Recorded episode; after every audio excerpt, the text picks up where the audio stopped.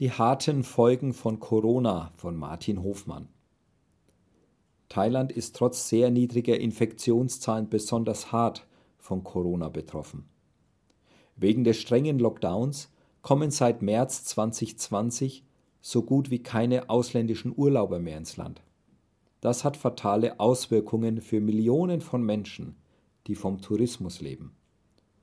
Martin und Kirsten Hofmann die in der thai-deutschen Gemeinde in Chiang Mai tätig sind, erzählen die Geschichte von Betroffenen. Familie P. lebt seit 30 Jahren in Chiang Mai. Die deutsche Ehefrau, 63, hat ihren thailändischen Mann, 74, in den 70er Jahren in Deutschland kennengelernt. Dort heirateten sie, gründeten eine Familie und wanderten später nach Thailand aus. Ihre vier Kinder, die alle die deutsche Staatsbürgerschaft besitzen, sind inzwischen längst erwachsen. Der älteste Sohn ist spastisch behindert, der jüngste Autist. Frau P. kommt regelmäßig zum Gottesdienst, gehört zu einem Hauskreis und ist Teil des Frauengebetskreises.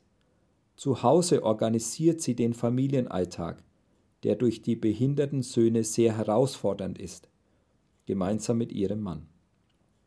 Der arbeitet wie der zweitälteste Sohn als Fremdenführer für deutschsprachige Touristen. Bis Corona ausbrach und die Familie in die Krise stürzte. Herr P. und sein Sohn wurden arbeitslos. Auch der Schwiegersohn, der normalerweise Touristenbusse durchs Land fährt, hat fast nichts zu tun.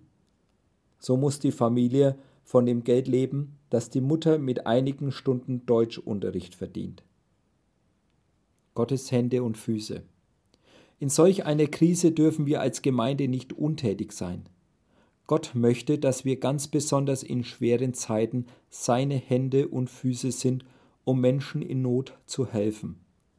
Deswegen unterstützen wir die Familie so gut es geht, auch mit Corona-Spenden aus Deutschland.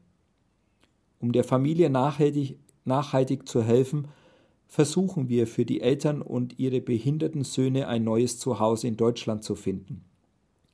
Daran arbeiten wir gemeinsam mit der Deutschen Botschaft und dem Deutschen Hilfsverein.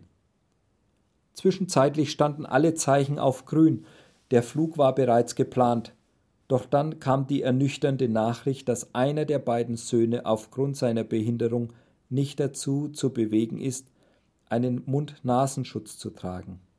Ohne den ist das Fliegen unmöglich und auch die erforderliche Flugtauglichkeitsbescheinigung wird nicht ausgestellt. Momentan ist völlig offen, wie es weitergeht. Wir merken, wie sehr wir davon abhängig sind, dass Gott eine Lösung schenkt. Auch wenn wir in seinem Namen helfen, gibt es Hindernisse. Wir haben den Ausgang nicht in der Hand und müssen bei jedem Schritt auf die Führung Gottes warten und vertrauen.